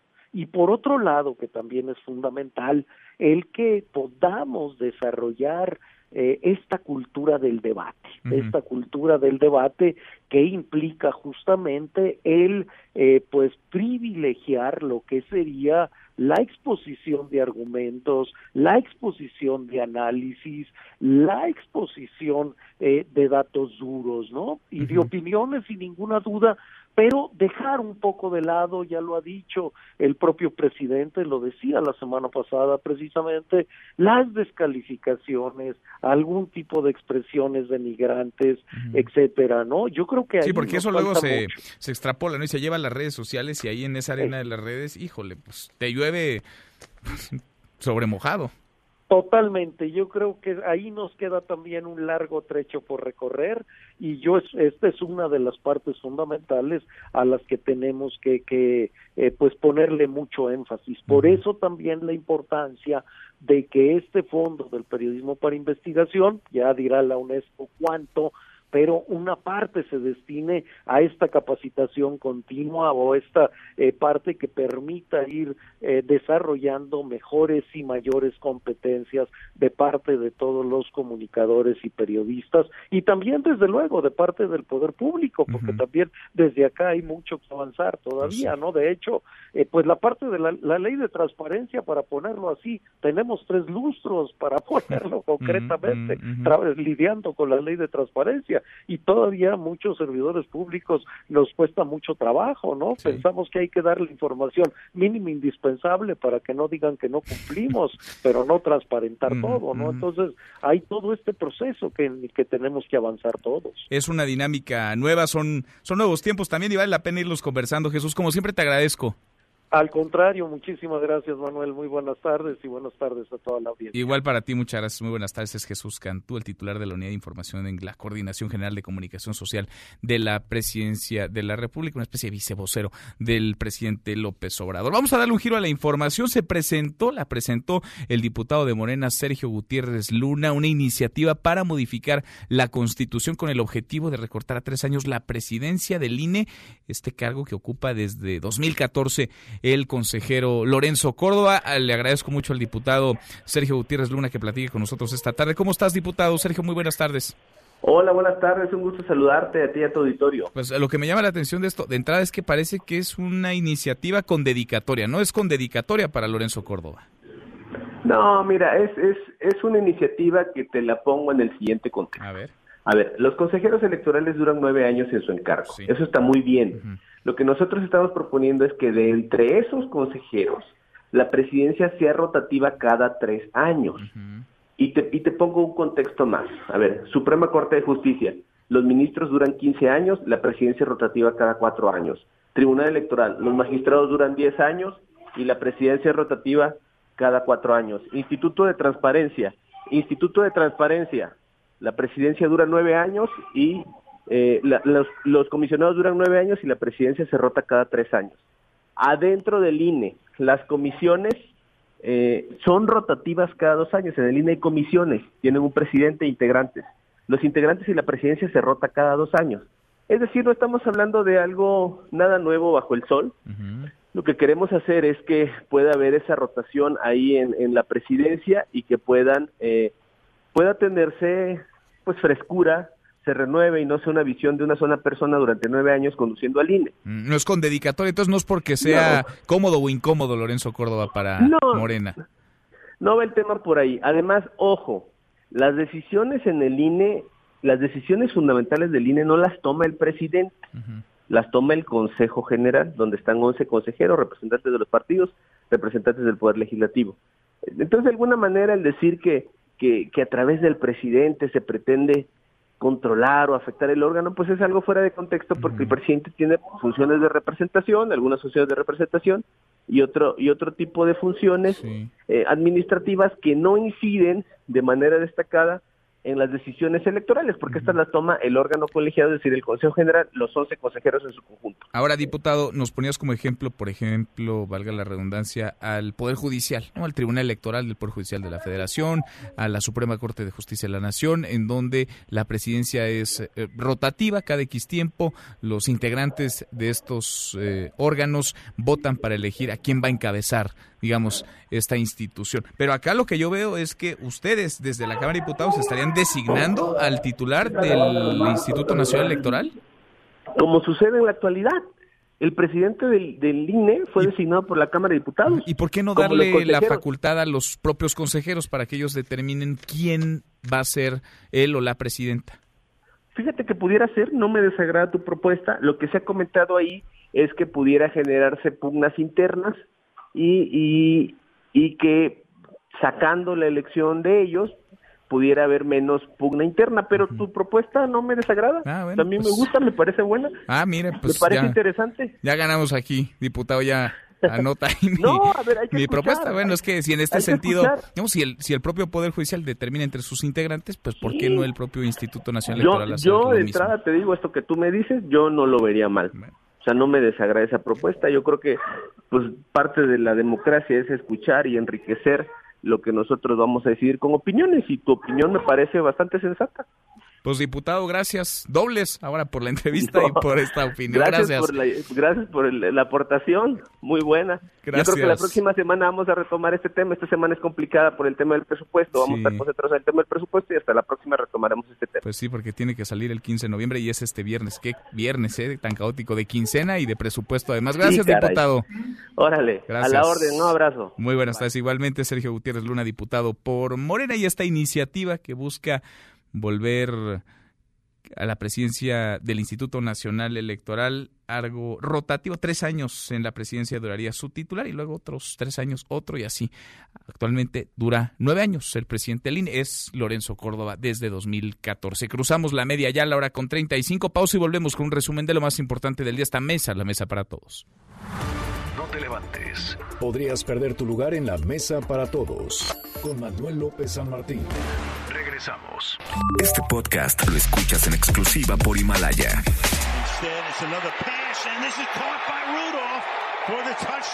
Se apagó la estrella en Dallas. Los vikingos se imponen a los vaqueros. Dalvin Cook lució en el ataque para que Minnesota se impusiera de visita.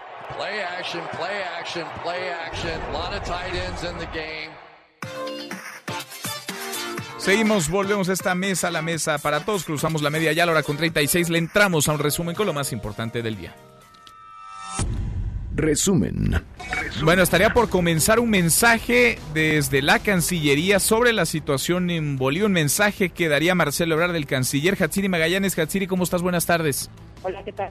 Buenas tardes, buenas tardes al auditorio. Pues el canciller Marcelo Ebrard afirmó ya que la respuesta de la organización de los americanos, la OEA, Híjole, hay muy mala comunicación. Ahora retomo con Hatsiri Magallanes para platicarle lo último de este caso. Antes le cuento, Donald Trump celebró la renuncia de Evo Morales, la calificó como un momento significativo para la democracia a través de un comunicado. Aplaudió al ejército por proteger la constitución boliviana. Aplaudió, es decir, el golpe de estado de paso. Donald Trump dijo que estos hechos son un mensaje para gobiernos ilegítimos en Venezuela.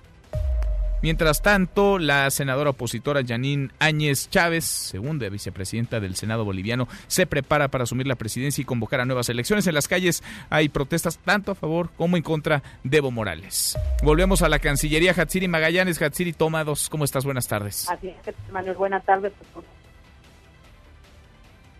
No, es muy mala la comunicación. Ahora retomamos a ver si la tercera es la vencida. Seguimos nosotros con nuestro resumen. Hay un nuevo choque en Morena. Por un lado, Jacob Polemski, la líder nacional de Morena, que ha convocado a un Congreso Nacional para el próximo 17 de noviembre. Y por el otro, el Consejo Nacional, que ha lanzado una convocatoria distinta impulsada por Berta Luján. Tanto Jacob Polemski como Berta Luján quieren ser presidentas nacionales de este partido. Estos segundos se están citando para el próximo 24 de noviembre. Y en medio de este choque, la Comisión de Justicia de Morena revisa una queja contra Jacob Polensky por irregularidades y vaya que abundan y siguen abundando en la elección interna. Cuéntanos, Ernestina, ¿cómo estás? Ernestina Álvarez, buenas tardes. Manuel, buenas tardes para ti, para los amigos del auditorio. Te informo que la Comisión Nacional de Honestidad y Justicia de Morena resolverá esta semana una queja interpuesta contra Jacob Polensky, quien está señalada de vulnerar los derechos partidistas de militantes al no integrar un padrón confiable y ser omiso en garantizar las condiciones necesarias para la renovación de los órganos directivos. Lo anterior lo señaló Héctor Díaz Polanco. Escuchemos. Ya me enteré de que sí hay una queja. Se presentó hace dos, tres días, ¿no? No nos hemos reunido después de que se presentó para evaluar si se admite o no. ¿Sobre qué es la queja? Por omisiones en sus tareas eh, que condujeron a esta, según lo que acusan, que condujeron a esta sentencia. El no haber hecho lo del padrón durante un año, el no haber hecho lo de la credencialización, Reconoció que el plazo de mandato del actual Comité Ejecutivo Nacional a cargo de Polemski concluye este 20 de noviembre, por lo que es necesario nombrar interinos y señaló que la renovación de este partido debe concluir en los próximos 90 días. Hasta aquí el reporte. Gracias, muchas gracias, Ernestina. Toma tres. La tercera es la vencida, Hatsiri Magallanes. Vamos contigo a la Cancillería. ¿Cómo estás? Así es, gracias Manuel, perdón por la comunicación. Como comentábamos ya desde muy temprana hora, el canciller Marcelo Ebrard pues emitió un pronunciamiento en torno a esta situación allá en Bolivia y fíjate que respondió justamente al pronunciamiento que también hubo por su parte de la Organización de Estados Unidos Americanos en torno a esta crisis política, luego de que reprobó precisamente la OEA este lunes las acciones inconstitucionales, dijo en aquel país a la renuncia de Evo Morales. Entrevistado justamente el día de hoy, el canciller pues aseveró que se requiere de un pronunciamiento más efectivo ante los hechos violentos en aquella nación y pues dijo de plano que es una reacción tardía la de la OEA. Si me permites, vamos a escuchar algo de lo que dijo el día de hoy. Yo lo que decía es que ayer era el momento, ¿no?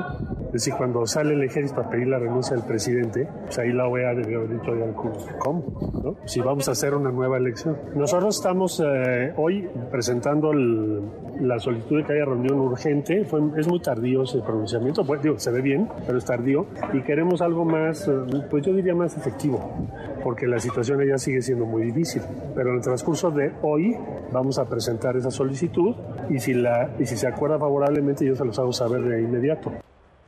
Pues ahí está, y sobre las personas que habían solicitado refugio en la Embajada de México en aquel país, dijo que son 20, pero bueno, rechazó mencionar de quiénes se trata por cuestiones de seguridad. De igual forma comentó que de ayer a hoy pues ha aumentado sin duda ya el número de personas que han solicitado asilo aquí en nuestro país. También descartó que al momento haya amenazas o ataques en la representación diplomática de México en aquel país. Vamos a escuchar nuevamente. No ha pasado por fortuna y espero que no pase. No, no hubo amenazas, pero hay varias representaciones diplomáticas que han sufrido daño. Y bueno, comentar Manuel Auditorio que hace unos momentos la Cancillería mexicana convocó a un nuevo mensaje que va a ofrecer precisamente el canciller. Dicen que va a iniciar alrededor de las 3 de la tarde, donde va a dar algunas novedades en torno precisamente a este tema. El reporte que tengo. Bueno, Hatsi, si nos da tiempo, vamos con este mensaje el de Marcelo Ebrard en vivo. Gracias. Buenas tardes. Muy buenas tardes. Y como parte del compromiso para reunirse cada dos meses con los familiares, con padres de los 43 normalistas de Ayotzinapa, hoy el presidente López Obrador está con ellos. Nora Bucio, cuéntanos, Nora, buenas tardes. Manuel, te saludo con gusto y te comento que los padres de los 43 normalistas de Yotzinapa pidieron al presidente de la República, Andrés Manuel López Obrador, que se realicen consignaciones de funcionarios y policías presuntamente implicados en la desaparición de los estudiantes. Escuchemos a Vidulfo Rosales, abogado de los padres de familia de Ayotzinapa. Haya consignaciones de las personas responsables. Hay en varias líneas de investigación elementos como ya para poder consignar a varias personas responsables. Es que eso va, nos va, nos compromete pues ahí un poco el tema procesal.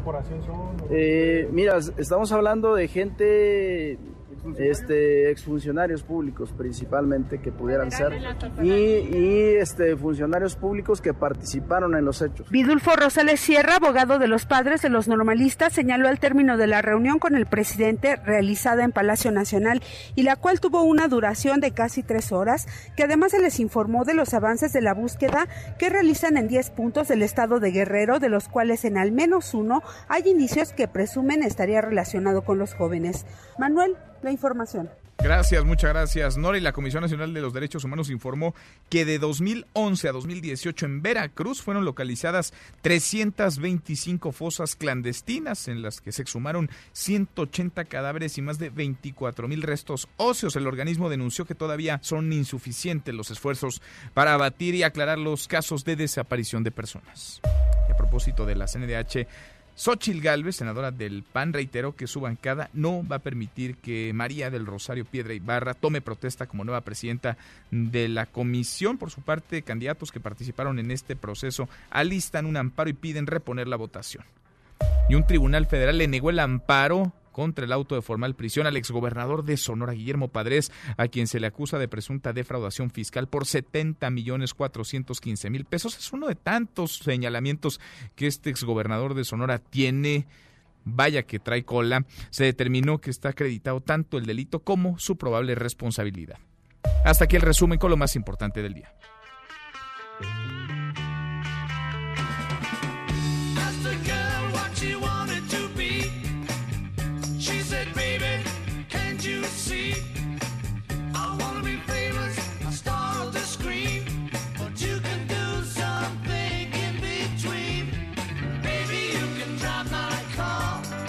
José Luis Guzmán Miyagi, como todos los días a esta hora en esta mesa para todos. ¿Cómo te va, Miyagi? Muy bien, Manuel, ¿y a ti? ¿Qué estamos escuchando este lunes? ¿Y por qué estamos escuchando lo que estamos Estamos escuchando a The Beatles. La canción se llama Drive My Car y viene en el álbum Rubber Soul del año 1965, que por cierto, un- en unos días como estos, pero efectivamente en el 65, estaban terminando de grabar los Beatles. Todo esto viene a cuento porque el fin de semana, entre tanto, tanto drama que vivimos, pasó de largo la muerte de Robert Freeman, que fue el fotógrafo de los primeros álbumes de los Beatles. Entre ellos, la fotografía más famosa es la de este álbum, Rubber Soul, donde están ligeramente alargados. Eh, en algunos portales manejaron erróneamente muchísimos datos y uno de ellos es que, según esa fue una técnica fotográfica, lo cual es falso. Paul McCartney y John Lennon contaban que estaban tan drogados, literal, que cuando les pasaron las fotos en un carrusel de diapositivas, como lo hacía mi abuelo, o tú recordarás así hace mucho, muchos años, Muchos años. que pasabas diapositivas, bueno, la fotografía con la portada se cae y eh, como efecto automático de la luz se ve como alargada la figura. No es que hubiera sido intencional. No fue intencional. Estaban ellos tan, tan, bueno, ta- eh, en esos tiempos. Más para allá que para acá. Consumían muchísima marihuana. ¿Ah, sí? Bob Dylan los había hecho muy, no muy. lo hubiera pensado, fíjate. no tenían carita. Bueno, no, siempre estaban con los ojos rojos, rojos, Sí, parecían sí. cuyos. Todo el tiempo con conejo. Pero bueno, entonces estaban tan hasta atrás que les pareció así súper y decidieron que esa portada sería la de Robert Soul, que es considerado el primer álbum de los Beatles en el cual cambian ya de ser estrellas pop a convertirse en verdaderos músicos. Mira, interesante. Y se murió, eh, tenía 85 años, hizo las primeras cuatro portadas de los Beatles, después de eso ya las portadas cambiaron muchísimo. ¿Y las demás sí las hizo derecho o no? No, nunca. ¿No? Nunca. No, las demás ya fueron diseños. Ya eran sobre, cosa. sobre pedido. Pues sí. ¿Qué te dijo? Eso fue Robert Freeman, se murió. Y noviembre va a ser un mal mes para los Beatles porque en este, en este mes, digo, se murieron muchísimos. ¿De los Beatles? De los, bueno, no muchos de los Beatles, sino de su entorno. Ah, mira. Pues vamos platicando a lo largo Comenzando de- por Harrison. De noviembre, entonces. Así es. ¿no? Miyagi, gracias, como siempre. De nada, Manuel. José Luis Guzmán. Miyagi, pausa y volvemos. Hay más en esta mesa, la mesa para todos.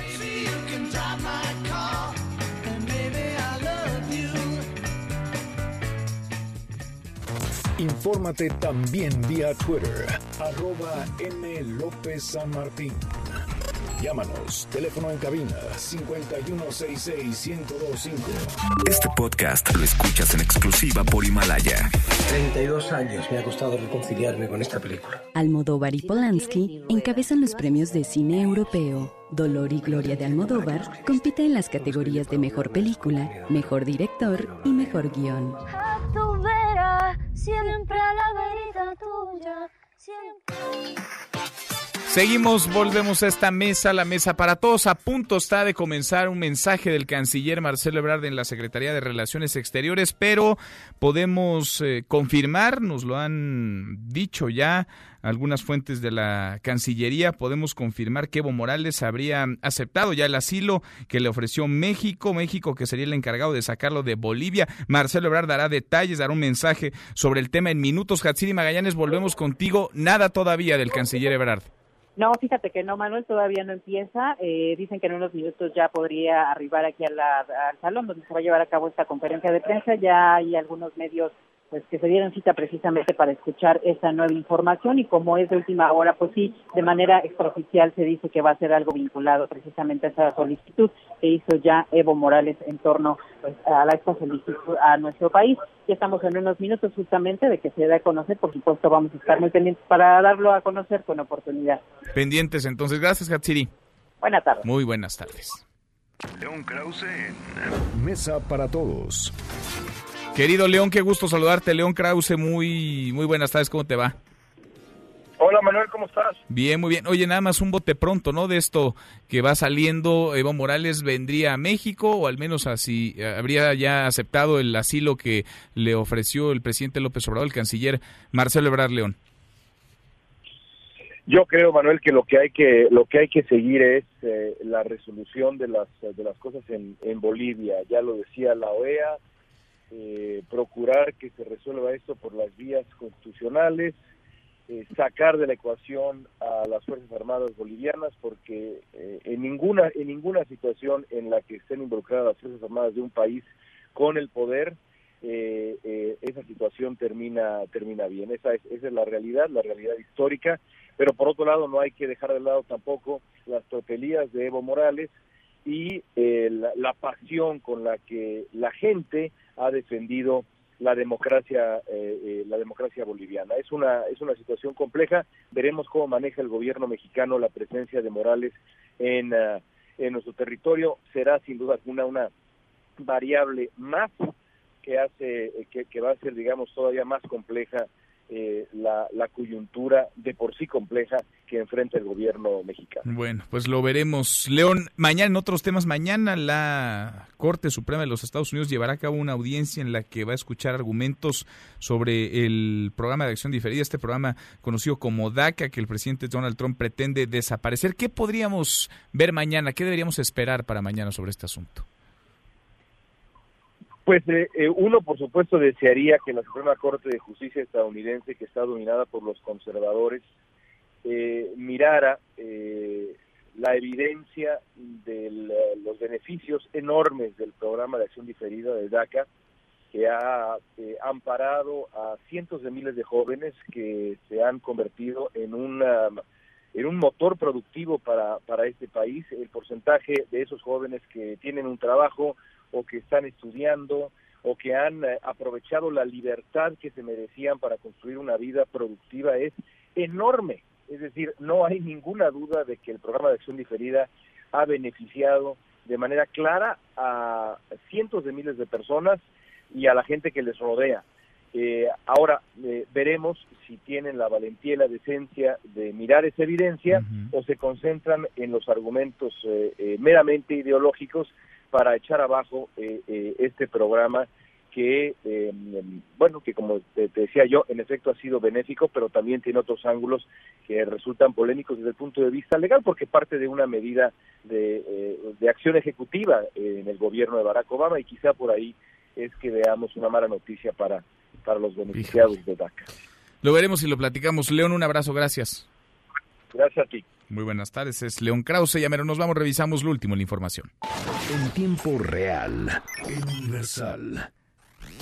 La OEA rechaza cualquier salida inconstitucional a crisis en Bolivia tras renuncia de Evo Morales. De. Red de extorsionadores opera desde tres reclusorios de la Ciudad de México. El delito va en aumento. Hay detenidos por ataque a policías en Aguililla, asegura el gobernador de Michoacán. MBS. Renuncia de Evo Morales, una señal para Maduro y Ortega, dice el presidente de los Estados Unidos, Donald Trump. Con esto llegamos al final. Gracias, muchas gracias por habernos acompañado a lo largo de estas dos horas. Soy Manuel López San Martín. Se quedan con Nicolás Romay, Radio Marca Claro. Nos vemos al rato, 8 de la noche, Noticias República MX por ADN 40. Y aquí nos encontramos en esta mesa, la mesa para todos. Mañana, como todos los días, pásela muy bien, ya casi es viernes. MBS Noticias presentó Mesa para Todos con Manuel López San Martín. Un espacio donde todos tienen un lugar. Este podcast lo escuchas en exclusiva por Himalaya. Si aún no lo haces, descarga la app para que no te pierdas ningún capítulo. Himalaya.com